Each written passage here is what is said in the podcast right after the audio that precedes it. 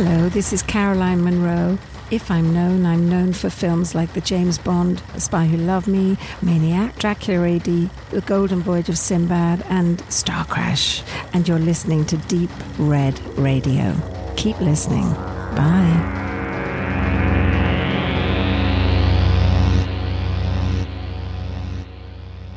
Herzlichst willkommen zur Show Nummer 33 von Deep Red Radio. Heute hier in der Einleitung zu zweit zugegen Tobe und ich, der Benedikt. Und ich mache natürlich gleich den Anfang. Wir waren mal wieder schön, äh, naja, wir haben es versucht, wir waren schön shoppen in einem An- und Verkauf in Dresden, weil der Leo äh, zu Besuch war in Dresden äh, und äh, sind auch teilweise fündig geworden. Und ich habe mir tatsächlich einen Film eingepackt, den ich schon lange mal sehen wollte. Und zwar ist es Robinson Crusoe mit Pierce Brosnan äh, der 97 äh, auch von von Miramax und und so weiter produziert wurde, von George Miller inszeniert, also der der falsche George Miller, der mit der un unendlichen Geschichte 2, nicht der mit Mad Max 2 und mh, tatsächlich hat mich da ein bisschen schockiert, dass der Film irgendwie 90 Minuten geht. Und das ist schon geprahlt, denn er geht nur 87 Minuten ähm, eigentlich und tatsächlich dachte ich so, der Film ist doch schneller vorbei, als er angefangen hat. Aber nein, tatsächlich geht der Film mit seinen 87 Minuten dann doch irgendwie gefühlt zweieinhalb Stunden, äh, was mich überrascht hat. Und das Tollste ist, auf, auf dieser Veröffentlichung von Concord Home Entertainment, ist eine echt eine alte DVD, die ist von 98, da steht drauf Robinson Crusoe, nach dem Roman von William Defoe. Und so, Moment, hieß er nicht anders? Hieß er nicht Dan Daniel? Aber egal. Ähm, das ist schon mal ein schöner Druckfehler hinten drauf ist auch in den Credits vorne richtig drauf geschrieben, aber egal. Jedenfalls hat man hier eine sehr actionlastige Umsetzung gehabt. Es gibt unglaublich viele Explosionen zum Ende hin. Also da bomben sich dann Robinson Crusoe und sein cooler Freitag hier gegen irgendwelche Kannibalen durch den Dschungel. Äh, eine sehr, sehr lose äh, Verfilmung sozusagen. Und da kam ich drauf, mich ein bisschen zu informieren, was Verfilmungen von Robinson Crusoe angeht. Und die Russen, die haben da wirklich irgendwie scheinbar ein sehr großes Interesse dran, denn eine der ganz frühen, oder ich will mich nicht zu weit aus dem Fenster lehnen, vielleicht sogar die erste Verfilmung des Stoffes, nicht die erste, Tobe schüttelt mit dem Kopf, aber eine sehr frühe Verfilmung. 1946 eine russische Verfilmung von Robinson Crusoe. Und die hat mich sehr interessiert, weil das eine 3D-Geschichte ist. Man hat hier in 3D gedreht und dann ohne Brille auf eine spezielle Leinwand projiziert, die irgendwie ja mit so einer Art Gitterwabenmuster zweilagig irgendwie funktioniert hat. Technisch kann ich das jetzt nicht erörtern, aber das fand ich unheimlich spannend. Und schade ist natürlich, dass man auf der Suche nach dem Film im Netz natürlich jetzt nicht auf eine aktuelle, interessante oder überhaupt bekommenbare VÖ trifft, auf DVD oder Blu-ray oder Video, was auch immer. Man will dann ja alles in Anspruch nehmen. Äh, gibt es nicht, aber interessanterweise hat mir Turbo bei YouTube äh, einen ein, ein Kanal geöffnet, wo man tatsächlich einen Ausschnitt sehen kann von dem Film in sehr guter Qualität. Ähm, auch mit der Möglichkeit, mit einer Standard 3D-Brille, also diese äh, blau-roten Dingers da, das zu schauen. Und selbst ich, ich persönlich fand, selbst über diese sehr rudimentäre äh, mittlerweile äh, Brillengeschichte, sieht das unheimlich, sah das sehr gut aus, fand ich. Auch scharfes Bild. Äh, und es, fand wohl auch natürlich irgendwann eine Restauration statt. Aber leider gibt es den Film nicht als Hardware, als, als haptisches Medium für mich zu bekommen. Ein Film, den ich auf jeden Fall gerne sehen möchte, zumal ich mich auch gerade mit dem russischen und auch vor allen Dingen auch mit dem osteuropäischen Kino immer wieder mal auseinandersetze, gerade im, im älteren Bereich, so in den 40er bis 60er Jahren. Da hat mich vor allem der Tscheche sehr äh, interessiert in letzter Zeit mit interessanten Sachen wie äh, Ich die Gerechtigkeit oder ja natürlich auch Juraj Herz Filme, ja, dann schon in den 70ern auch.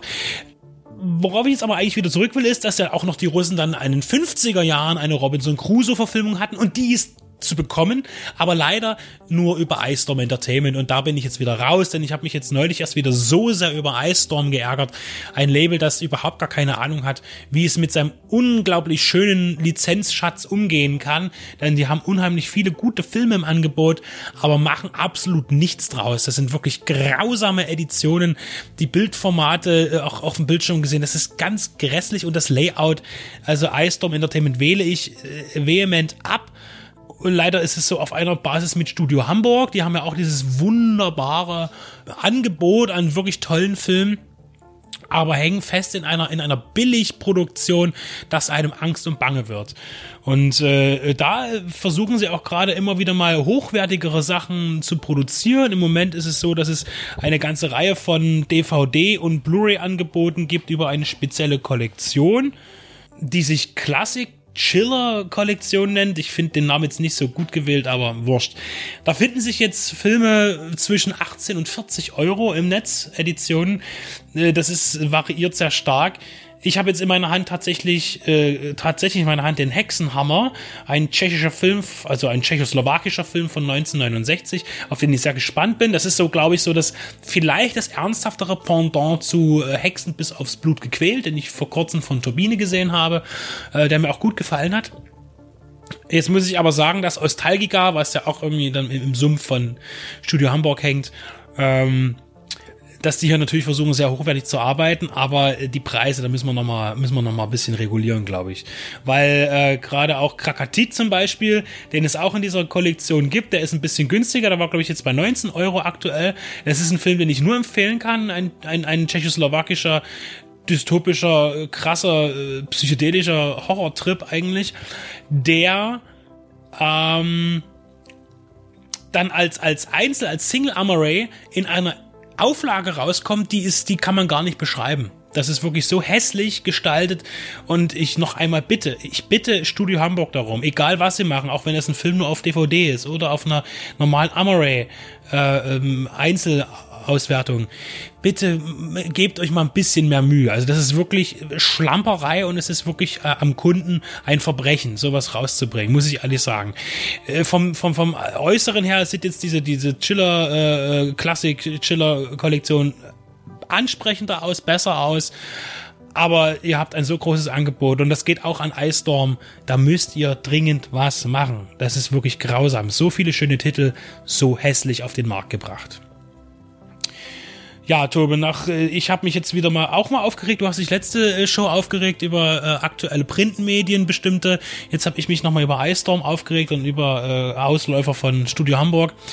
Äh, hast du denn diesmal vielleicht was Positives zu berichten, um, um auch meinen Rant jetzt, meinen minderen Rant, Rant entgegenzusetzen, irgendwas? Ähm, ja, ich habe die aktuelle TV-Verfilmung von The War of the Worlds äh, von BBC gesehen. Es gibt aus 2019. Da gab es ja noch eine, also direkt eine, eine Serie, kanadisch-amerikanische Produktion. Die lasse ich jetzt mal außen vor, weil die wohl auch ein bisschen äh, arg cheesy ist. Und die BBC-Produktion ist nah am Original dran, wie es sein sollte. Das ist schon, halt schon fast Seltenheitswert. Man hat auch ein bisschen Geld reingesteckt. Aber man merkt halt, das muss ich natürlich immer irgendwie messen lassen mit, ähm, keine Ahnung, mit einer Speedberg-Produktion, wo halt natürlich Multimillionen reinwandern und das dann auch dementsprechend aussieht. Also interessant ist das eine, im Original sind das 3,50 Minuten. Amazon hat 2,90 Minuten draus gemacht, was ich vielleicht nicht ganz so geil finde, weil das war ja schon so ein bisschen in Kapitel unterteilt und es sind natürlich ein paar Effekte dabei, die halt ein bisschen altbacken wirken. Es ist äh, trotzdem schön zu sehen, wie das halt aufgearbeitet wird. Kann mich auf jeden Fall gut damit anfreunden. Die Bewertungen für War of the Worlds die liegen so im Mittelfeld, also so, was ich hier, äh, die EMDB, die ruft da, glaube ich, irgendwas fünf oder so, glaube ich, auf. Die Letterboxd äh, liegt so, glaube ich, im Schnitt bei auch so drei drei von fünf Punkten, das ist auch okay. Ich habe ein bisschen mehr gegeben, einen halben Punkt mehr, weil es halt wirklich äh, gut umgesetzt ist. Ich mag halt auch zum Teil das Schauspielensemble, was halt dort mit vertreten ist. Und es ist eine gute Sonntagsunterhaltung. Es tut niemandem weh. Und es fällt mir dann wieder, weil letztens äh, Benedikt ja äh, zu der Überläufer, äh, ja, äh, wie ich ja auch geschrieben hatte, in dem kleinen, in der kleinen Tagline dazu, sehr weniger um um den Film an sich, also um die technische Umsetzung geht, sondern eher, eher um den Stoff geht, der immer wiederholt wird, äh, gebetsmühlenartig, immer diese drei, vier Sachen drinne, Stasi, Zweiter Weltkrieg, RAF und Wende. Die deutsche Geschichte besteht nur aus diesen vier Sachen und was anderes können wir nicht machen. Und dann guckt man halt zur BBC rüber und sagt halt so, ja, die machen jetzt halt War of the Worlds. Warum wir haben da auch Stoffe. Warum machen wir das nicht? Und ich meine, klar, wir müssen da jetzt nie die Mega-Million reinstecken, aber dann dann ist es vielleicht mit viel, mit viel Liebe gemacht so. Aber die hätten sie ja, davon mal abgesehen. Ja, davon also wenn es über den öffentlich-rechtlichen äh, Rundfunk geht, dann wäre das Geld ja Der da. Der ist genauso definitiv. gut aufgestellt, äh, besser aufgestellt als die BBC. Und die erlaubt sich mehr Späße. Mittlerweile auch wieder ein bisschen weniger durch die aktuelle Regierung, aber sei es drum. Dann habe ich noch gesehen eine aktuelle Charles Dickens Verfilmung, The Personal History of David Copperfield. Das ist die äh, sechste Verfilmung äh, dieses Romans über den äh, jungen David Copperfield, der dessen Mutter neu heiratet und er als Kind von dem neuen Stiefvater, um mal was Richtiges zu lernen, in die große Stadt geschickt wird, um dort in seiner Flaschenfabrik einfach mal die nächsten 15 Jahre zu arbeiten, sich dann langsam wieder hochzuarbeiten, nachdem die Mutter gestorben ist, wieder zurückzukehren, sich langsam hochzuarbeiten, dann wieder zu fallen und wieder aufzusteigen. Also es ist ein Hoch und runter. Was das Besondere ist an dieser Verfilmung, alle anderen zuvor hatten eins gemeinsam. Es war ein komplett weißes Ensemble. Und diese Verfilmung ist es nicht. Es spielen ganz viele berühmte Leute dabei, ähm, zum Beispiel Benedict Wong, den man ja kennt aus Doctor Strange zum Beispiel. Der spielt dort halt mit und er spielt dort halt einen britischen Aristokraten, der eine Firma leitet und der ist halt Asiate. Es wird aber nie hinterfragt, die Rolle wird nie als asiatisch dargestellt oder es wird auf seine asiatische Herkunft Bezug genommen. Es ist einfach so, er ist ein Engländer. Und wenn über Ausländer gesprochen wird, dann heißt es einfach nur der Franzose, der Italiener, der Deutsche. Ja, genauso wie es eigentlich in dem Sinne sein müsste. Es ist ja so, dass tatsächlich, wenn man jetzt vom Roman her ausgeht, natürlich damals in der Zeit in Großbritannien nur Weiße gelebt haben, beziehungsweise es gab vielleicht noch ein paar einzelne, äh, dann auch durch die Kolonialisierung ja auch andere Zuzüge, aber das ist jetzt nichts Ungewöhnliches, aber es ist dennoch interessant in diesem klassischen Stoff, den man eben kennt, ja, eben eher mit einer rein äh, weißhäutigen Verfilmung oder mit den Charakteren, dass es eben jetzt anders gemacht wird und man auf Multi, äh, ja, wie soll man nennen, Multimenschen äh, zurückgreift und eben auch diese ganzen äh, verschiedenen, äh, zumindest optischen äh, menschlichen Kulturen, die verschiedenen eben platziert, aber eben ohne sie zu thematisieren in dem Sinne, sondern genau, äh, sie einfach, einfach so, hinzustellen und ein, ein, ein normales Gefüge zu zeigen, wie wir es uns eigentlich alle wünschen. Genau. Also das habe ich gesehen und ich kann es bedingt weiterempfehlen. Es ist mal eine Neuinterpretation, eine vielleicht frischere, auch wenn sie natürlich im komplett historischen Setting spielt, äh, was sehr aufgepoppt wird. Es wirkt wie eine Mischung aus ein Grand Budapest Hotel, ein Big Fish und halt einer klassischen Downton Abbey Aristokratengeschichte. Das wären so meine Empfehlungen oder ja, Sachen, die man sich vielleicht mal anschauen könnte. Findet ihr natürlich alles wieder in den Show Notes. Dann laden wir euch nun herzlich dazu ein, die Stunde noch mit uns gemeinsam voll zu machen und den folgenden Reviews zu lauschen. Und ich denke, wir haben auch diesmal ein gutes Mischmasch aus tatsächlich auch guten Genre und auch mittelmäßigen Genre, aber auch Familienfilmen und auch ein bisschen was zum Lachen.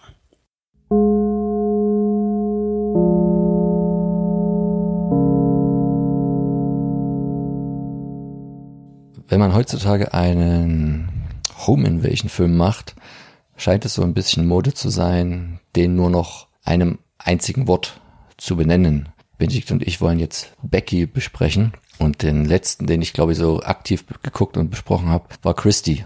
Also auch, es geht immer irgendwo, manchmal verbirgt es sich auch schon fast im Titel um das Final Girl, was die ganze Sache auch schon wieder ein bisschen unspannend macht eigentlich, weil vorhersehbar. Und so war es bei Christy. Und so war es bei Becky, auch wenn die Filme natürlich trotz der ähnlichen Grundtendenz Unterschiede in der Herangehensweise aufweisen. Nämlich erstgenannterer, ich glaube, ich habe den 2014 besprochen, noch beschrieben. Damals haben wir tatsächlich noch geschrieben und das dann auch so auf unsere Internetseite gebracht. Also wer lesen will, sucht es einfach mal. Dort war halt die Thematik, dass irgendwie nicht das klassische Zuhause einer Familie oder so in, intrudiert wird, sondern halt eine während der Ferien leerstehende Uni und da nur ein paar wenige oder eigentlich nur eine Schülerin übrig bleibt und die sich dann erwehren muss. Aber was ja die Quintessenz des Ganzen war, schon wie der Titel ja ankündigt, dass sie das auch sehr wehrhaft tun wird. und man irgendwie dann doch schon weiß, worauf es hinausläuft.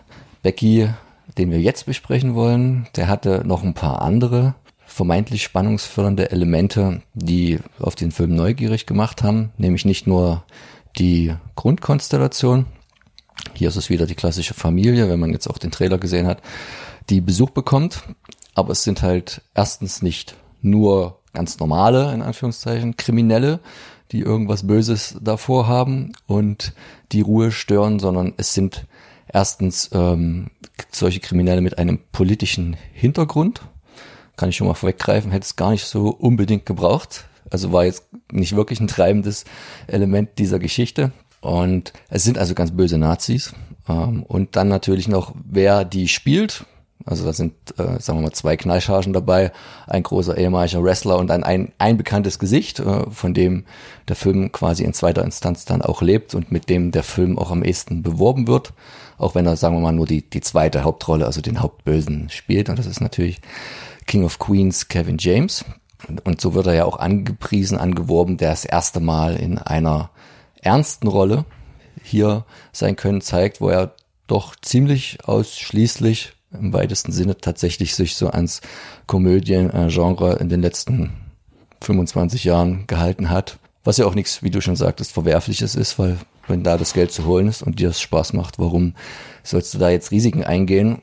Schauspielerischer Natur, aber vielleicht hat er jetzt doch mal Lust gehabt, ganz entgegengesetzt seines Images besetzt zu werden und hat jetzt eine schöne Glatze bekommen, hat wieder ein bisschen an Körperfülle zugelegt, sich einen riesigen Bart wachsen lassen, großes Swastika-Hakenkreuz auf äh, den Hinterkopf tätowiert, wie genau noch ein paar andere Zeichen auf seinen Körper. Das, das wirkte fast so ein bisschen wie, ich mache jetzt hier mal alles an Symbolika rum, was du in Deutschland ähm, nicht offen tragen solltest, was aber in den USA ja noch unter der sehr hochgeschützten Meinungsfreiheit steht. Und ähm, ja, die Jungs, die vorher noch es sind derer vier aus einem Gefangenentransport.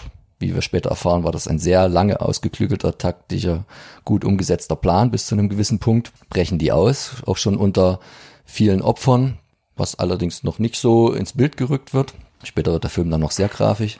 Und äh, gehen halt zu der Familie, weil die einen Schlüssel suchen, der ein Symbol hat, was auch der gute Kevin James oder besser gesagt seine Rolle äh, auf dem Körper trägt, wie auch einer seiner Mitstreiter noch. Und die Familie an sich ist nicht so wehrhaft, außer die kleine Becky, die titelgebende Figur, die mit ihren 13 Jahren, wie der Film dann noch sehr deutlich preisgeben wird, sehr viel Wut in sich trägt. Wegen äh, Vorfällen aus der Vergangenheit, die Mutter ist gestorben oder auch Vorfällen, die sich erst während des Films ereignen. Und es ist gar nicht, das klingt ein bisschen blöd, also äh, für mich ist so ein Home Invasion Film ja auch immer irgendwo Rape und Revenge, nur dass der Rape in dem Sinne nicht unbedingt klassische körperliche invasive äh, Erfahrungen sind, sondern die, dass das Invasive jetzt nicht durch eine Vergewaltigung ein Eindringen in den Körper, wie heißt das, performatives Kino, ähm, geschieht, sondern halt in das, durch das Eindringen ins Haus. Also das, der ist jetzt nicht auf so einer Stufe wie, was ist, I, I spit on your grave oder so. Aber hier ist gar nicht so viel Rape, finde ich, sondern es geht schon relativ schnell in den Revenge-Mode über was das Ganze halt auch äh, der eine etwas lockerere Note gibt, weil wenn die bösen Jungs sterben, ist das ja für einen Zuschauer immer nicht ganz so schlimm, weil mit denen fühlen wir ja nicht so nicht so mit. Und wir dachten ja, das ist eine relativ ernste Geschichte. Und jetzt kommt aber eigentlich das große Problem des Films, wo wir wieder sagen, wir sind dann leider nicht die Zielgruppe geworden, weil wir hätten das lieber von vorne bis hinten ein bisschen ernst gesehen. Aber die wollten was anderes, die vielen Regisseure und Drehbuchautoren, und haben sich gedacht, wir schießen mal ein bisschen richtig scharf. In der Tat hatte ich mich mit, mit Becky gar nicht beschäftigt im, im Vorgang. Ich habe nur gehört, ja, da kommt dann jetzt schon so ein Film mit und da wird jetzt äh, Kevin James mitspielen und das ist halt total krass, der spielt ja Nazi und, und ganz äh, brutal und so dachte ich mir, hm, okay, es ist jetzt erstmal nichts Tolles, dass irgendwie ein Mensch, der auf komödiantische Fach geprägt ist, eher äh, jetzt was Ernster spielt, das ist was völlig Normales, es gibt es immer öfter. Und es ist jetzt auch nichts Ungewöhnliches oder besonders Schweres, ja, dass er irgendwie jetzt was Ernstes spielt, das ist ja Quatsch. Äh, insofern ist es aber dennoch halt interessant, ihn mal in einem anderen Umfeld zu sehen, wie du sagst. Und hier hat man aber irgendwie das Gefühl, dass mm, also ich bin wirklich davon ausgegangen, jetzt gibt's vielleicht so, so ein Ding, dass der, dass es wirklich in die Tiefe geht. Also ich meine jetzt so in die Richtung American History X oder sowas. Hatte ich so, ich habe mich nicht, ich habe den Trailer nicht gesehen, ich habe mich gar nicht damit beschäftigt. Und dann war ich jetzt sehr überrascht, dass ich tatsächlich einfach tatsächlich einen sehr auf Unterhaltung getrimmten ja fast schon Splatterfilm sehe, denn Becky haut nämlich ganz schön rein, die geht nämlich irgendwann in den Deadly Games Kevin allein zu Hause Rambo-Modus über und fängt an, Fallen zu bauen mit spitzen Bleistiften und Angelseen und Nägeln in Brettern und fängt übelst an, die, die doch sehr eigentlich in der Masse und, und, und Kraft über ihr agierenden männlichen Gegner äh, auf grausamste Weise zu dezimieren, wie es ihr auch zusteht. Und da geht's dann, ich geht's richtig rein, da gibt's wieder diesen tollen, den Klassiker aus äh, Zombie Holocaust, der äh, mit dem, mit der Schiffsschraube, also mit der Schraube eines Bootsmotors einen Menschen zerpflücken, äh, mit dem Rasenmäher über einen Kopf fahren. Und das sieht alles aus wie, wie in Hostel die Effekte, also richtig so diese, diese, ja, unecht aussehenden Splatter-Effekte, äh, die, die witzig sind, aber irgendwie nicht so richtig passen. Oder auch wenn, wenn, ich, ich tue jetzt alles ganz hart spoilern, das ist wirklich Wurst mir gerade echt. Wenn sich Kevin James äh, selbst mit einem Küchenmesser das Auge abschneidet, das noch äh, aus seinem, also Augapfel noch aus seinem Augenhöhle baumelt am, am Sehnerv und den, also es ist wirklich grotesk. Ich dachte, hä, was ist denn das jetzt? Was passiert denn jetzt hier eigentlich? Weil das Interessante ist ja, wo du schon sagst, dass eigentlich ist dieser Nazi-Aspekt wird überhaupt nicht äh, weiter und diese Brotherhood, also dass die da halt ihre Bruderschaft und dass die da irgendwie mit dem Schlüssel an irgendwas rankommen, äh, was die brauchen, ja, vermutlich Geld oder irgendwelche Wertgegenstände, dass das gar nicht thematisiert wird, man sich aber dann doch die Mühe gibt, und da sind wir jetzt wieder bei Black Lives Matter auch aktuell, dem, dem, dem weißen Vater. Becky ist eine Weiße, ja, der Vater ist weiß, die Mutter ist tot und er setzt ihr jetzt nach einem Jahr oder so eben eine Stiefmutter vor, die er heiraten möchte, die eine schwarze, also eine Afroamerikanerin ist, auch mit einem schwarzen Kind. Das heißt, die Konstellation ist ja schon wieder interessant, wenn man überlegt, dass eben dann auf einmal vier harte Nazis oder zumindest einer in deiner Wohnung steht, mit fett aufgetätowierten Hakenkreuz und dass sich daraus überhaupt nichts entwickelt. Also, dass das völlig kommentarlos ist. Deswegen finde ich das alles so scheinheilig. Diese, diese ganzen, das ist irgendwie, das sieht bärisch aus. Erstmal, boah, der Typ, was für ein Typ und dieses große Hakenkreuz hier, handgroß auf dem Hinterkopf aber es hat gar keine Bedeutung. Auch als, als wäre das ja was ganz Normales. Ist es vielleicht auch in den USA, aber das ist ja für den Film, es soll es ja irgendwas bedeuten, es soll irgendwas auf irgendwas anspielen und das passiert ja nicht. Tatsächlich ist, ist Becky also die, die Lulu Wilson, die Hauptdarstellerin, die wirklich einfach nur derb auf diese Männer einprügelt und total tough ist äh, in dieser Situation, wo sie Menschen verliert dann auch oder äh, gut, äh, der, der Vater eben oder äh, sie äh, dem, dem Tode gegenübersteht, einfach sagt, okay, ich werde jetzt hier angegriffen, ich mache jetzt hier Verteidigungsmodus und ich mache die jetzt alle platt, ohne eine Träne zu vergießen, ohne irgendeine Form der Emotion oder Angst zu zeigen, großartig, geht die einfach voll los, so, ja. Interessant an dem Punkt ist dann aber tatsächlich, und der Film leitet ja schon ein, dass auf jeden Fall Becky überleben wird, weil es gibt eine, eine, einen Rahmen, Handlung, äh, sag ich mal. Also wir sehen am Anfang, dass Becky befragt wird von der Polizei zum Vorfall und äh, ja, sie kann sich ja nichts erinnern, sagt sie. Äh, und dann sehen wir eben, was passiert ist. Und warum sie sich nicht erinnert, das wäre wiederum interessant gewesen, das vielleicht noch ein bisschen zu vertiefen, denn Becky ist, denke ich, nämlich äh, nicht einfach nur so mutig, sondern die hat wirklich ein tierisches Problem und äh, in der Psyche wahrscheinlich, das ihr möglich macht, so zu agieren. Und das ist wieder schon wieder spannend, finde ich, wird aber meines Erachtens zu sehr im Dunkeln gelassen.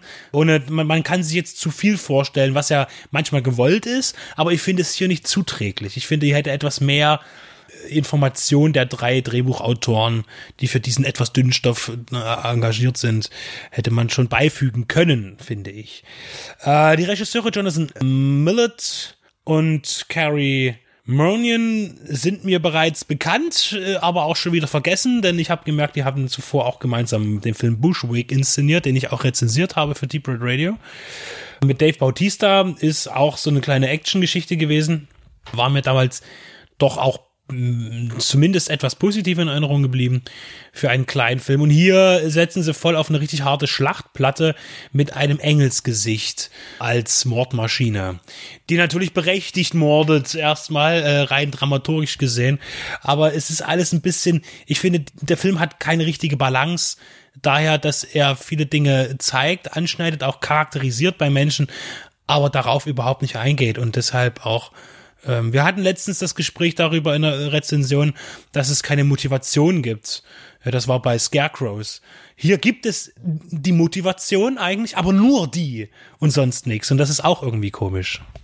Also die, die, die besseren Beispiele und auch am Ende die besseren Filme an beiden Enden des Spektrums. Einmal, wenn man es total unpolitisch lassen wollte, wären jetzt zum Beispiel neueren Datums äh, The Strangers, der ja so, also bei mir zumindest ins Mark und Bein geht, was die da machen, auch es ja angeblich auch noch wahre Umstände gewesen sind und halt auch kein so halbes Happy End und einfach nur klassisch Home Invasion. Oder wenn man es dann doch mit einer politischen Note oder mit einer gesellschaftskritischen Note verbinden wollte, haben wir gesehen White Settlers von Simeon Halligan, wo da auch ein Motiv da ist und das Motiv auch irgendwie dargelegt wird. Das ist ja, das bleibt ja hier vollkommen, was dann am hinten raus schon fast wieder spannend ist, dass es irgendwie sich überhaupt nicht aufklärt. Keine Ahnung, Teil zwei oder so. Aber, oder halt Straw Dogs oder so alte Klassiker aus dem Genre, irgendwas lag mir jetzt noch auf der Zunge, mir fällt da gerade nicht ein.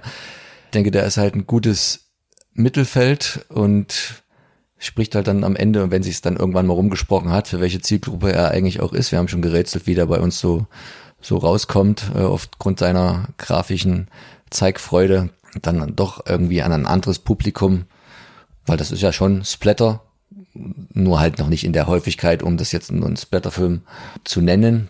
Aber es wirkt halt tatsächlich, wie du das sagtest, immer ein bisschen deplatziert. Wo habe ich mich das letzte Mal so gefühlt, ähm, als ich das erste Mal, obwohl man es ja bei Tarantino in anderen Zusammenhängen gewohnt war, habe ich mich bei The Hateful Eight, ne, während bei Django ja die ganze Zeit rumgematscht wird und das dann irgendwann auch im Film passte, war ja die Hateful Eight relativ dezent bis dann auf einmal diese Säureszene kommt, wo Kurt Russell da seinen Kaffee da getrunken hat, den vergifteten und dann auf einmal sehr plastisch da der, der, der und sehr Grindhouse-mäßig der Kopf da wegätzt. Und so habe ich mich halt auch bei Becky gefühlt, dass das irgendwie so gefühlt so ein bisschen, dass der versucht mit auf diese neue Grindhouse-Welle äh, auch so ein bisschen hier Brawl in Cellblock 99, die ja auch so ein bisschen drüber sind, nicht ganz so krass wie die, aber auch so, so hart und alles, dass du es dann doch nicht so ernst nimmst und ja, ich glaube, wir hätten uns ein bisschen was ähm, mehr sensitiv äh, gewünscht und das mehr in die Tiefe geht, psychologisch, aber so wird halt dann doch eher eine andere Zielgruppe bedient. Und es ist nicht die Ersehnte irgendwie in irgendeiner Form, und ich mag das sowieso nicht, aber wie es bei manchen so kommuniziert wird, große Schauspielleistung im ernsten Bereich von Kevin James. Definitiv nicht. Da ist jetzt hier wirklich, halt da er auch nur ein Stereotyp spielt, jetzt gar nichts zu holen. Nichts Tiefgründiges. Deshalb, es, es ist ein weiterer äh, harter Film, den man sich angucken kann, der ein Unterhaltungspotenzial hat. Darüber hinaus aber eben nicht weiter berührt oder bewegt oder informiert. Jetzt fällt mir wieder ein, einer, der das, der sowohl das Politische, auch wenn es da auch nebensächlich ist, und trotzdem auch ähnlich gewalttätig ist, aber viel realistischer und deswegen viel böser kommt. Wir haben drüber gesprochen, äh, Green Room. Da ist es ähnliche Thematik, nur nicht ganz so klassisches Home Invasion, sondern wer da wo gefangen ist bei dem Ausflug der Band und dann auf einmal in diesen Nazi-Gefilden nicht mehr rauszukommen und der splattert ja auch ganz schön rum und da geht es aber viel mehr an die Substanz, weil es halt äh, um viel mehr Realismus bemüht ist und auch eine Szenerie die nachvollziehbarer ist und die sich, die sich entwickelt und die sich aufschaukelt. Und hier ist es halt wie immer schon so und wie das auch schon angekündigt wird, sie ist von Anfang an als Gegenspielerin etabliert. So schneidet das der Film ja auch am Anfang zusammen. Der legt immer so Szenen, wie die vier schweren Jungs da ausbrechen, neben Szenen, wie sie gerade in dem Haus da ankommt. Und das ist ganz nett montiert, diese Parallelität. Und aber damit baut man die beiden ja quasi schon so als, als Endgegner für den Film auf. Und das nimmt dann am Ende dann doch ein bisschen die Unvorhersehbarkeit. Und jetzt betreibe ich noch ein bisschen Gossip zum Schluss, äh, um noch die Verbindung zwischen Becky und Green Room noch zu vervollständigen. Selbstverständlich gibt es da eine, nämlich Lulu Wilson, die ja vor allen Dingen im Horrorbereich äh, tätig war bislang, also in vielen Horrorfilmen auftrat, fast ausschließlich könnte man sagen, Horrorproduktion, hat nämlich in Picard der Serie mitgespielt, in der auch natürlich Picard von Patrick Stewart gespielt wird, der in Green Room mitspielt, als böser Onkel sozusagen. Also daher haben wir schon da auch wieder etwas wunderbares Trivia geschaffen. Kann die IMDB noch dazu schreiben. Beim Trivia haben sie nämlich noch nicht drin. Da steht aber drin, dass eigentlich Simon Peck für die Rolle des Dominic, des, des, des harten Bösewichts hier vorgesehen war, was wir schon diskutiert hatten. Wenn das tatsächlich stimmen sollte, dann ist das irgendwie total, wäre das ein total anderer Film geworden, wobei man hier auch schon wieder auf einen eher komödiantisch geprägten zurückgegriffen hätte tatsächlich, wobei Simon Peck jetzt auch schon mehr ernstere Stoffe gemacht hat. Aber das wäre noch mal ein ganz anderer Film gewesen, denke ich, weil mit der Wucht eines, eines King of Queens äh, ist es natürlich nochmal was anderes.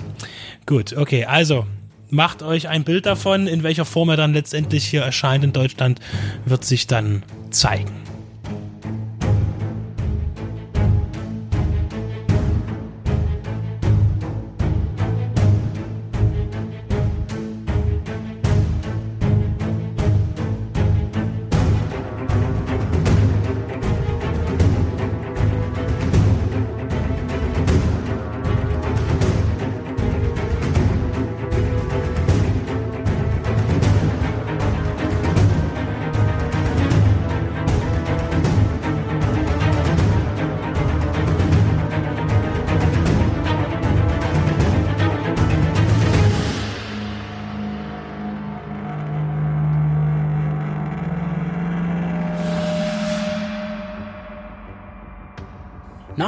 Eher durchwachsenen Becky springen wir nun fast 40 Jahre zurück in die Vergangenheit, um genauer zu werden ins Jahr 1982 und beleuchten Spielbergs 22. Regiearbeit bzw. den 10. Langfilm, der mir damals bei der Erstsichtung als kleiner Bub streckenweise das Fürchten lehrte, aber wiederum den Drahtesel fürs Gelände schmackhaft machte.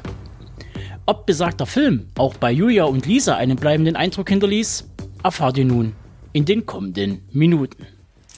E.T. Home Phone. Hallo Lisa. Hallo. Du willst mir heute über E.T. sprechen. Ja. Das ist ja mein absoluter Kindheitslieblingsfilm. Dicht gefolgt von die unendliche Geschichte, aber ich glaube, E.T. hat es ist noch ein Stückchen weiter vorne. Hast du den schon mal vorher gesehen als ich, Kind? Ich habe den tatsächlich noch nie gesehen. So, so lange ist ja nicht her, seit ich Kind war. Ich finde es echt traurig, dass ich den jetzt erst geschaut habe. Also ich weiß nicht, ich glaube, als Kind hat, hätte ich da noch mal einen ganz anderen Bezug drauf gehabt. Schade. Genau, ich würde ja ganz gerne meine Kindheitsgeschichte loswerden. Das war so gefühlt 1990. Das war ja dieses Jahr zwischen Mauerfall und äh, Wiedervereinigung, äh, was ich sowieso extrem aufregend in meiner Erinnerung empfinde. Und da war ich elf Jahre alt oder so.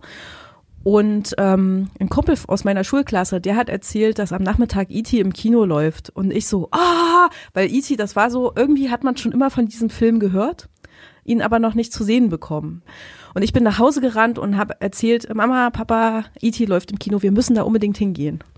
Und das haben wir auch gemacht als Familienausflug. Das war so eine ganz spontane Idee und ich war so und das Gefühl, dieses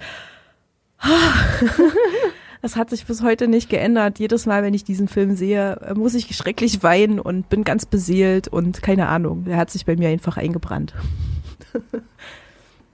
Ich, ich, keine Ahnung, vielleicht wenn ich den Film so in 20, 30 Jahren nochmal schaue.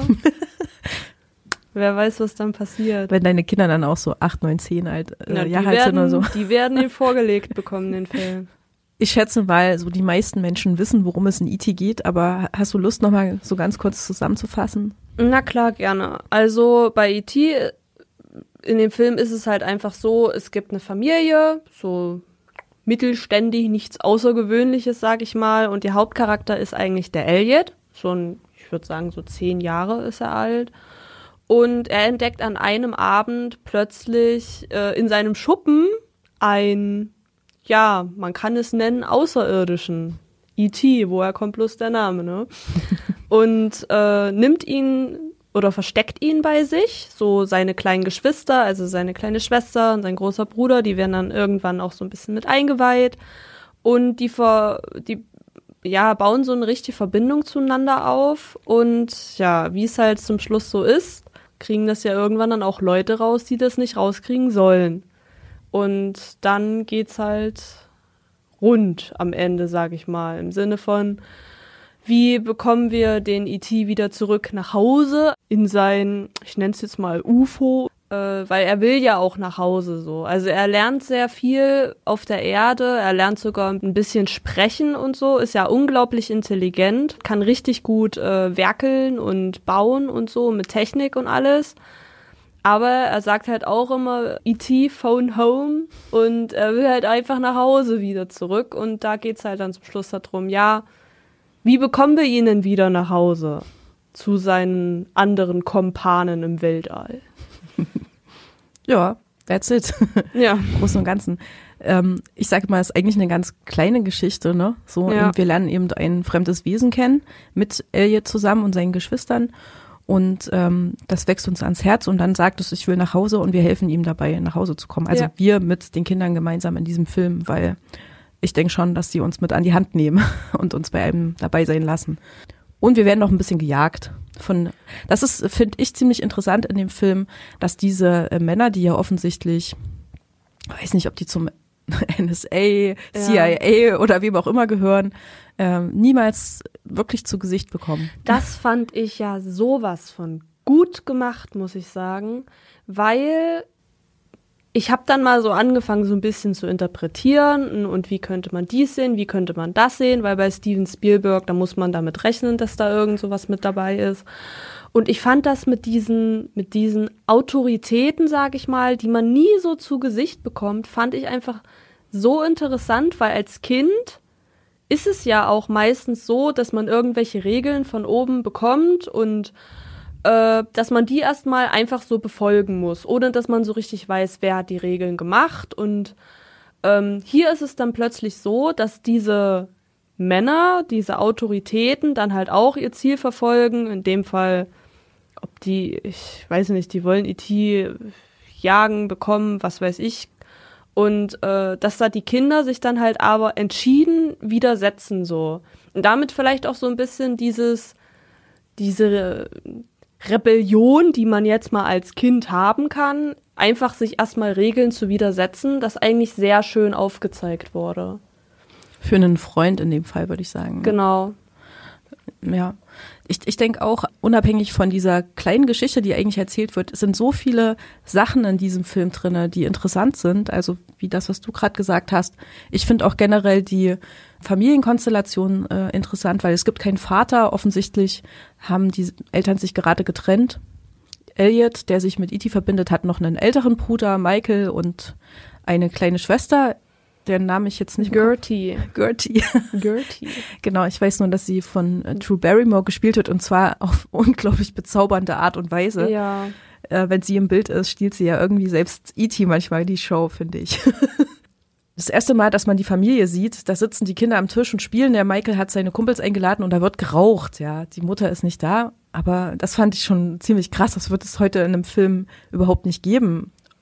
Ja. Aus ethischen Gründen wollte doch da kein äh, 16-jähriger Teenager einfach mal rauchen mitten in der Küche. Äh, das fand ich schon spannend und was fandst du noch gut an dem Film? Ich fand halt einfach sehr schön, wie so mit diesen Emotionen gespielt wird von den Kindern. So, es wird eine kaputte Familie gezeigt auf der einen Seite. Ähm, viele Kinder äh, bekommen halt auch noch im Kindesalter mit, wie sich ihre Eltern trennen und können sich da vielleicht ein bisschen hineinversetzen. Dann halt wirklich so dieser dieser Rebellion-Gedanke, mal Geheimnisse haben, äh, neue Freunde finden, sich mit seinen Geschwistern mal zusammentun, richtig gut verstehen, irgendwie zusammen irgendwie was erreichen und das fand ich einfach ja wirklich sehr bezaubernd, weil es ist selten, dass ich einen Film gucken kann, ohne irgendwie dabei mal ansatzweise abzuschweifen. Und bei E.T. war es halt wirklich so, es gab keine übertrieben krasse Handlung oder irgendeinen plötzlichen Plot-Twist, wo du dir so denkst, oh mein Gott, was ist jetzt hier gerade passiert, sondern es war eine schöne, seichte, sanfte Handlungsphase. Aber es war trotzdem die ganze Zeit so ein angenehmes Maß an Spannung da, was dafür gesorgt hat, dass ich wirklich von Anfang bis Ende richtig gerne und ohne abzuschweifen dem Film zugeschaut habe. Und das finde ich richtig, richtig gut, weil es das zumindest in meinem Fall wirklich selten noch gibt. Ich denke auch, das ist ein Film, der viel, viel, viel richtig macht und fast schon an die Grenze des Perfekten gelangt, meiner Meinung nach. Mir hat äh, richtig gut gefallen, ähm, jetzt als ich den nochmal für unser Gespräch angeschaut habe, dass die ersten acht Minuten in diesem Film überhaupt gar nicht gesprochen wird. Es ist eine ganz, ganz tolle Exposition, weil wir sehen nämlich das UFO landen und äh, die ganzen ETs, wie sie durch die Wälder marschieren und Pflanzen einsammeln und sich eben quasi hauptsächlich für die Natur interessieren. Und wir sehen dann ET, der zurückgelassen wird, wie er plötzlich ähm, über der Stadt LA steht und oh, macht. Ja. Und sowas. Und dann sehen wir halt auch schon die Männer, die ähm, natürlich mitbekommen haben, dass da ein UFO gelandet ist und versuchen, die zu jagen. Dann kommt plötzlich in diese ruhige, ähm, interessante Stimmung, kommt dann plötzlich so ein Gehetze und wir werden so ein bisschen mit aufgepeitscht. Und das heißt, da passiert ganz viel, ohne dass gesprochen wird. Und äh, ich mag ja Filme, die das schaffen, die mir Emotionen verschaffen, nur über die Bilder und die Sounds. Und das fand ich schon richtig toll. Man sollte vielleicht auch erwähnen, ich, ich meine, der Film, der ist Anfang der 80er Jahre entstanden. Mhm. Durch die Star Wars-Filme hat man zwar schon so einen gewissen ähm, Verständnisgrad, was alles schon so mit Computertechnologie und alles gemacht werden kann. Aber ich fand äh, E.T., das ist echt schon auch so ein Vorreiter gewesen, wie die visuellen Effekte und so alles dargestellt wurden in 1982. Ich glaube, die haben sogar einen Oscar dafür bekommen, bin ich mir nicht ganz sicher, aber ähm, das bekommt man schon mit, dass da richtig viel Arbeit reingesteckt wurde, auf jeden Fall. So viel ist es am Ende gar nicht, ne? Der E.T. selbst, dann das UFO, wie es landet. Aber es sind kleine Sachen. Die Fahrräder, die fliegenden Fahrräder. Richtig. Aber das ist auch so relativ dezent eingesetzt. Ja. Diese magischen Momente, sage ich jetzt mal, da gibt es ja auch noch diese Topfpflanze, die, äh, wenn E.T. wird es ja im Laufe der Geschichte einmal schlechter gehen und dann auch wieder besser und die Pflanze vertrocknet halt und blüht dann wieder auf. Diese magischen Momente sind halt eigentlich nicht so übertrieben oft und auch nur so ganz dezidiert. Ich finde, ich mag das, Ja. dass es nicht so auf einen einklitscht. Na, es muss ja nicht immer alles so total übertrieben gemacht werden und am besten da noch was hin und da noch was hin. Da sind wir ja heute in einer perfekten Zeit, wo sie das so gefühlt bei jedem zweiten Film Ja, einbauen. da hast du zufällig Ready Player One gesehen von Ja, Spielberg. Also das ist ja wohl die Oberkanone an Übertriebenheit, finde ich. Ja, also sagen wir es mal so, mehr CGI geht nicht, ne? Da, da hat er sich nicht so besonders gut aus dem Fenster gelehnt. Da ist E.T. streckenweise sehr viel besser. Ich glaube, wenn man Steven Spielberg mal nimmt, da jetzt mal einer von seinen 50 grandiosen Filmen jetzt nicht so gut ist, na, kann man schon drüber hinwegsehen, aber ich weiß, was du meinst, ja. Hast du denn noch so eine Lieblingsszene irgendwie vielleicht? Mm, Ich mag tatsächlich die Szene, wo E.T. das erste Mal in das Haus reinkommt, zu Elliot ins Zimmer, weil äh, so diese, diese, diese Mischung aus Angst und Neugier fand ich einfach so richtig, richtig gut dargestellt. Und dann fällt da noch was runter und hier fällt noch was runter. Das hat mich ein bisschen an mich erinnert. Das fand ich eigentlich ganz, ganz, ganz schön und sehr niedlich auch gemacht. Das hatte mal so ein bisschen was, als würde ähm, Elliot sich ein äh, Tier einfangen, was er dann zähmt. Ich fand auch sehr, sehr, sehr schön die Szene, wo E.T. im äh, Kleiderschrank zwischen all diesen Kuscheltieren verschwindet, wenn die Mutter dann so reinguckt und die Kamera so drüber schwenkt. Und nur Aber der Kopf zu sehen Und ist, sie ja. halt äh, über lange Strecken des Films einfach nicht schnackelt, was eigentlich los ist. Auch sehr schön. Die, die, die, die abwesende Mutter im Grunde, ne? Da gibt's ja auch die eine Szene, wo die Mutter den Kühlschrank einräumt und E.T. eigentlich die ganze Zeit dabei ist, Ja, ja. mehr oder weniger vor ihren Füßen und sie checkt's halt einfach nicht. Äh, das war auch sehr witzig gemacht. Gut, also für alle, die E.T. tatsächlich noch nie, nie gesehen haben, weil er einfach schon so alt ist oder vielleicht keine Ahnung aus welchen Gründen, ähm, schaut ihn euch unbedingt an. Ein abschließendes Fazit vielleicht noch dieser. Ja, auf jeden Fall. Also anschauen, egal wie alt man ist, ob als Kind, als Jugendlicher, Erwachsener. Ähm, ich glaube, der Film, der macht einfach in jedem Alter Spaß. Man nimmt den Film auch in jedem Alter anders wahr. Und das macht auch einen guten Film aus. Von daher also auf jeden Fall anschauen. Im Moment läuft er auf Netflix, ne? Genau. Gut, danke.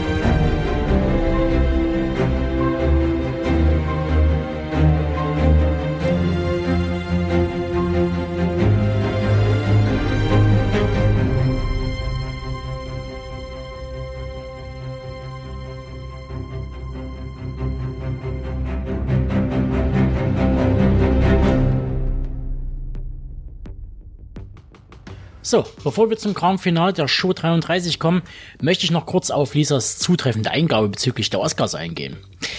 E.T. hat nämlich in den Jahren 82 bis 83 gut 17 Preise gewonnen. Davon wiederum gehen vier Goldjungs für die Kategorien Filmmusik, Spezialeffekte, den Sound sowie Soundeffekte aufs Konto. Die Oscars für den besten Film bzw. die beste Regiearbeit konnte Richard Attenborough oder eigentlich Sir Richard Attenborough für Gandhi entgegennehmen. Wer jetzt gerade nicht weiß, wer der Herr ist, das ist dieser kleine grauhaarige Millionär aus Jurassic Park. Und damit schließe ich meine kleine Shownote ab auf meinen Zettel und leite über zu einem Zombie-Horror, dessen zahlreiche Ekeleffekte vom Halbdunkel der Nachtaufnahmen verschluckt werden. Ein letztklassiger Film, bei dem bald unfreiwillig Komik aufkommt. Nur zur Info, das sind nicht meine Worte, sondern die des Lexikon des internationalen Films. Wer dieses Nachschlagewerk kennt, weiß um deren oft zweifelhafte Beurteilung. Deshalb nahmen unsere Sachverständigen Max, Leo und Benedikt das 88er Regiedebüt von William Wesley nochmal unter die Lupe und klopfen den mörderischen Vogelschreck auf etwaige Schwachstellen ab. Was dabei herauskam, hört ihr nach einem kurzen Trailer. Am Anfang schien alles durchdacht zu sein. Hinten! Hey, was machst du mit dem Geld? Haltet ihn auf! Sie fielen einfach vom Himmel auf! und haben nie damit gerechnet, dass Habgier sie um den Verstand bringen kann. Albträume dagegen sind leichte Kost. Sie landeten in den Wäldern der Scarecrows. Mir jagen sie auch einen Schauer über den Rücken. Also warum musst du dauernd darüber reden?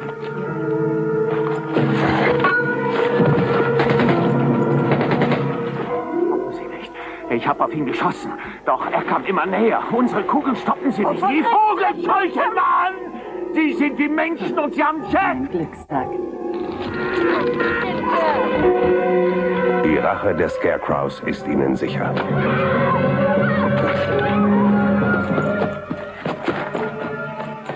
Jeder ist dazu bestimmt, ihr Opfer zu werden.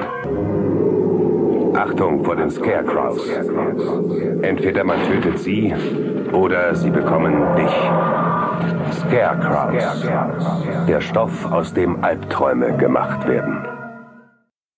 Die langen Zeiten der Entbehrungen sind vorbei, denn Leo und Benedikt sind wieder hier. Erstgenannter, hallo, mal wieder nach einem kleinen ähm, Corona-Break und der harten Jenenser Ausgangssperre mit Maskenpflicht und so hat er sich mal wieder nach Dresden durchschlagen können. Und Benedikt ist einfach auch ähm, zurückgekehrt von seinem ersten Urlaub, Deutschland-Trip, einmal von Nord nach Süd. Und ähm, da hat er als er in irgendeiner Stadt ankam und gesagt hat, an dem Tag, wo er da war, war nur gerade alles an Läden zu, wo, was er leer räumen wollte.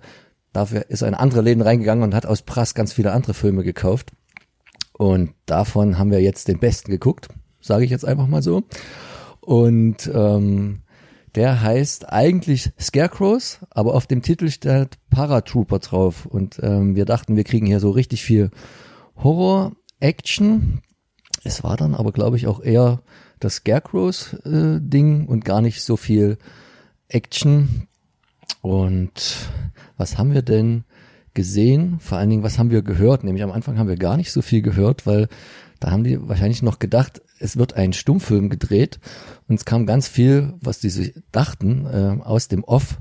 Und dann ist man irgendwann so nach 20, 30 Minuten richtig erschreckt, als dann die Charaktere einfach angefangen haben, doch noch zu sprechen. Aber was machen diese Typen da? Die rennen durch den Busch, nachdem sie mit einem Flugzeug abgestürzt sind, beziehungsweise abgesprungen sind, weil sie Geld suchen, das jemand entwendet hat. Und dann kommen sie an irgendein altes Haus, wo äh, ein Foto hängt mit Leuten, das ungefähr 20 Mal in dem Film gezeigt wird, ohne dass es auch nur im, im Ansatz erklärt wird, warum.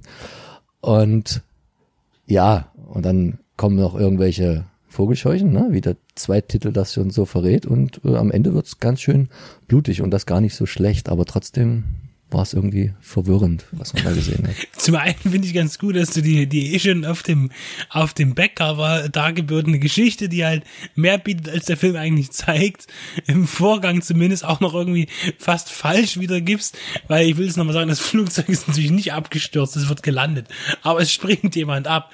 Also prinzipiell geht es darum, dass Geld geklaut wurde äh, von einer Gruppe und einer von der Gruppe das Geld für sich haben will und deshalb abhaut mit der Kohle und die dann hinterherkommen und landen eben in diesem merkwürdigen Feld, wo halt Vogelscheuchen sind, die äh, mystisches Treiben vollbringen.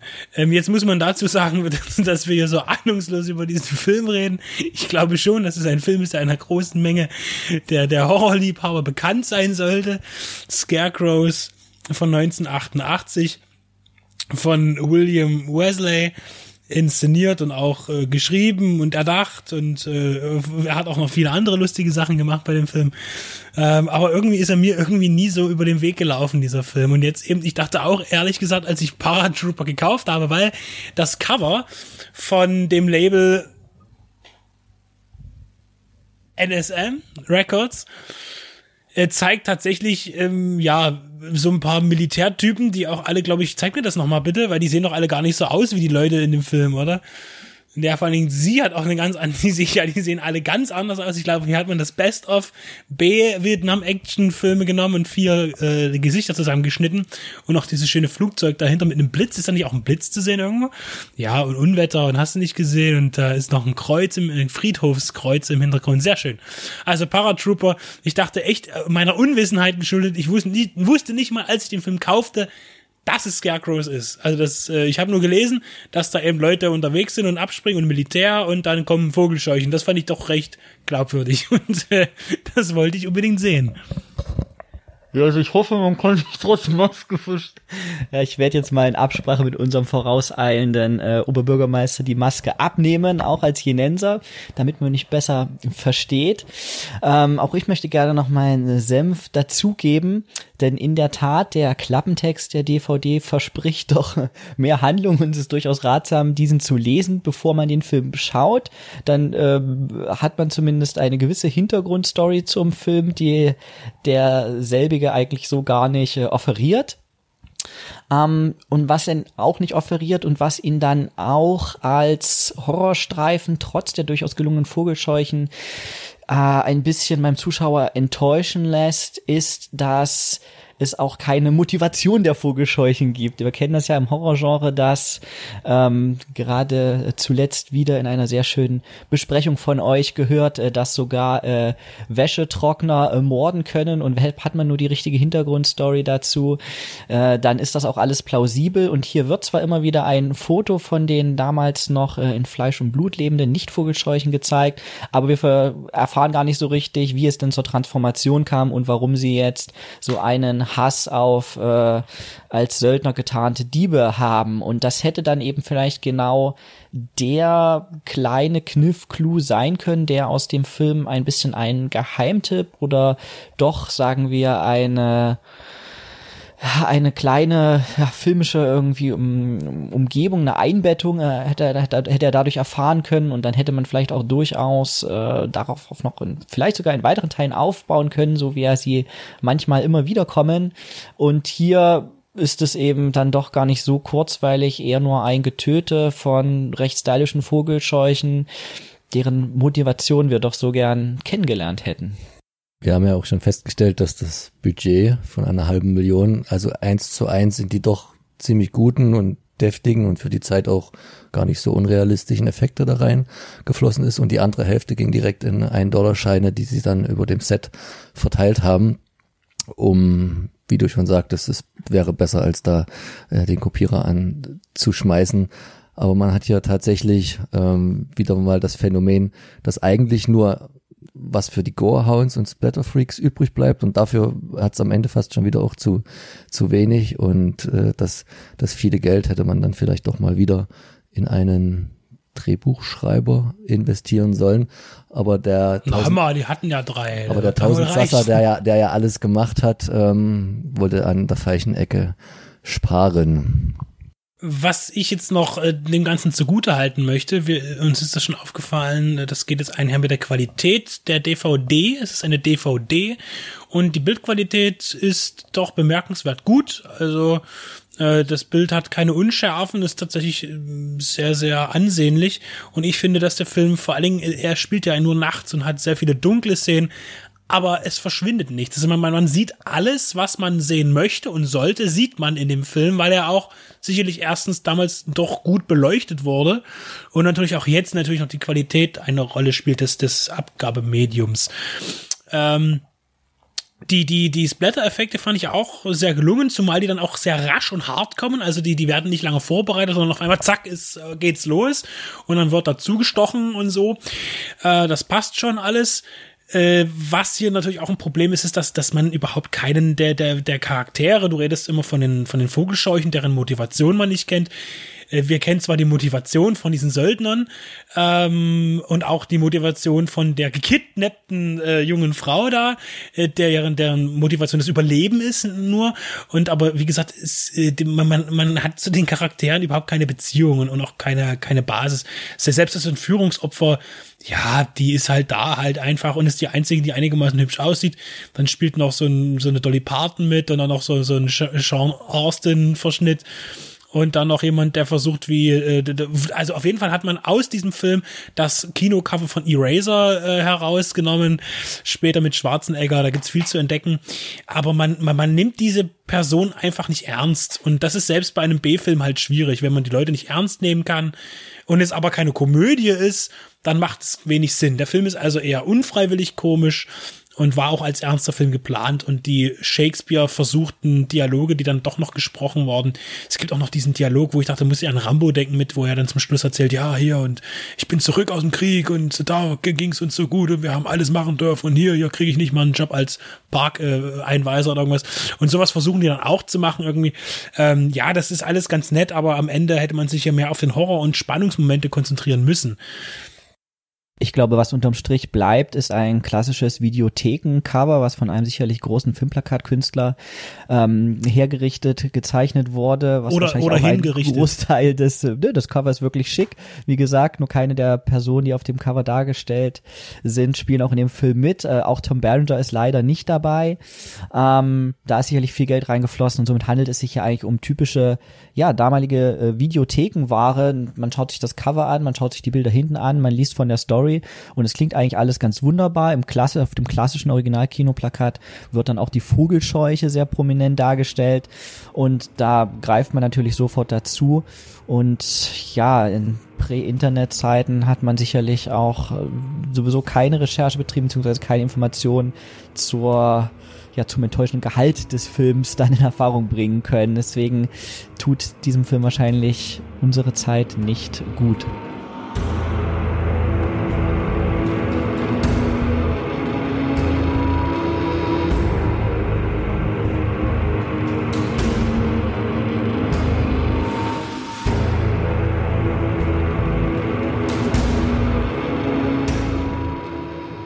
Hiermit wären wir am Ende unserer Show 33. Ich hoffe, ihr konntet etwas für euch mitnehmen oder hattet wenigstens eine kurzweilige Unterhaltung. All diejenigen unter euch, die noch mehr erfahren wollen, verweise ich wie üblich auf die Shownotes zu dieser Ausgabe, zu finden auf www.deep-red-radio.com. Und wenn ihr schon auf unserer Website verweilt, dann hört doch einfach in eine unserer tausend Kritiken rein oder lauscht einem unserer Interviews mit zum Beispiel Regielegende John Landis oder Mark L. Lester. Ebenfalls zu empfehlen die Gespräche mit Schauspielerin Caroline Monroe oder Josef Harder. Ihr hört, es gibt vieles zu entdecken, drum macht's gut und empfehlt uns weiter.